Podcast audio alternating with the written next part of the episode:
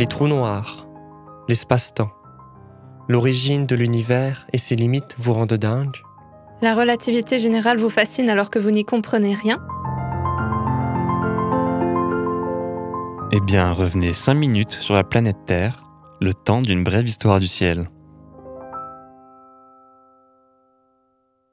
Le nom de Thomas Pesquier vous est-il familier? Il est très présent dans les médias et sur les réseaux sociaux ces derniers mois. Je vous parle bien sûr du nouveau commandant de la Station spatiale internationale, le premier Français à occuper ce poste. Une nouvelle casquette qui confère aux spationautes des responsabilités supplémentaires et diversifie encore des missions déjà bien chargées.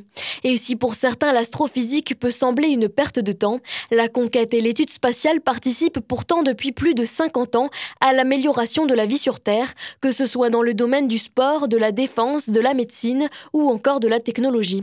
Pour parvenir à de telles avancées, il faut expérimenter, comme le fait Thomas Pesquier avec la mission Alpha. Jean-Yves Marchal, médiateur au planétarium de Strasbourg, suit de près les étapes de cette mission. Thomas Pesquier est embauché, si j'ose dire, par les agences spatiales et notamment le Centre national d'études spatiales pour mener à bien une bonne dizaine d'expériences de différentes catégories qui seront utiles à la fois pour de futures missions euh, à longue distance comme la Lune ou Mars ou bien sûr à l'homme et à notre propre planète Terre. On va parler par exemple de Thomas qui doit mener une étude sur son sommeil grâce à un bandeau euh, de sommeil spécial et des électrodes pour voir comment réagit euh, le cerveau d'un astronaute lorsqu'il dort. On va parler aussi euh, d'une expérience pour atténuer l'effet des radiations solaires, de ces tempêtes solaires, grâce à une expérience qui s'appelle Lumina, qui est en quelque sorte un dosimètre à fibre optique. C'est un peu compliqué, mais Thomas sait fort bien faire fonctionner tout ça. On va essayer la, culture de plantes, notamment euh, de graines d'œillets d'Inde on va appeler ça la, rose du petit prince pour se faire plaisir, mais le but est de voir comment est-ce qu'on peut faire évoluer la naissance de ce type de fleurs dans l'espace sous un tube adapté, en ayant déshydraté au départ la graine, en la réhydratant, ce qui vient d'être fait récemment à l'intérieur de la station. On va comme ça apprendre comment faire évoluer euh, à long terme des plantes. On l'a déjà fait avec des salades, par exemple. Mais ce n'est pas tout que de mener à bien la mission. Pour ce faire, le chercheur doit également prendre soin de lui et se maintenir en forme, malgré les conditions très spécifiques qu'impose un séjour dans l'espace. On va également s'intéresser au quotidien sportif de Thomas, puisque chaque jour, un astronaute à bord d'ISS doit passer 2 à 2 sur 30 de sport pour entretenir son corps, car le corps subit les aléas de la micropesanteur. Et pour rendre cette routine moins désagréable, on leur fait mettre des casques de réalité virtuelle afin de rendre beaucoup plus positif euh, ces séances euh, sportives. Des séances partagées en vidéo avec les terriens qui apprécient découvrir le quotidien de Thomas Pesquier et parfois même collaborer avec lui. On a aussi des expériences qui sont intéressantes car elles sont menées en partenariat avec euh, des étudiants.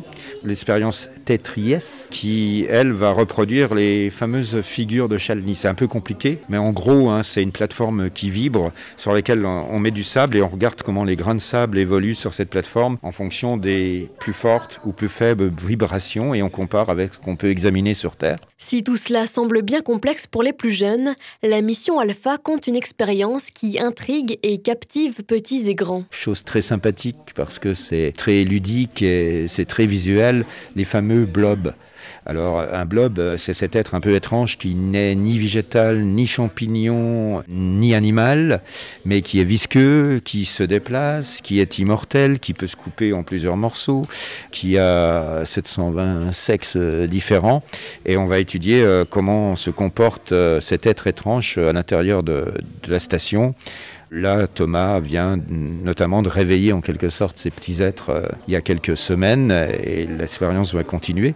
Et quand il ne travaille pas, le spationaute en profite pour jeter un coup d'œil sur la plus belle vue qui soit. Thomas, lorsqu'il dit que la planète Terre, quand il la regarde depuis euh, son observatoire qui s'appelle la Cupola, où tous les astronomes se recueillent devant cette merveilleuse planète bleue, lui, il dit la Terre, c'est une planète fragile. Ça lui fait penser à une bulle de savon avec une enveloppe euh, toute fine qui est notre atmosphère, et que finalement, on est en train d'observer euh, cette bulle comme perdue dans une immensité noire où il n'y a rien d'autre. Ça marque un peu l'état d'esprit d'un astronaute seul dans, dans sa petite coupole en train d'observer notre Terre, à 400 km d'altitude quand même. Et c'est si haut perché qu'il semble prévoir la suite de sa carrière. Thomas, si on lit entre les lignes, il est déjà à sa deuxième mission. Il est le recordman euh, de durée de séjour dans l'espace pour le corps des astronautes en Europe. On sent chez lui euh, cette volonté de faire partie d'un prochain groupe au départ pour la Lune, dans un premier temps, parce que les Européens vont participer à la prochaine mission lunaire. Ça, c'est quelque chose qui est acquis, puisque l'Europe produit un des modules capables d'aller vers la Lune.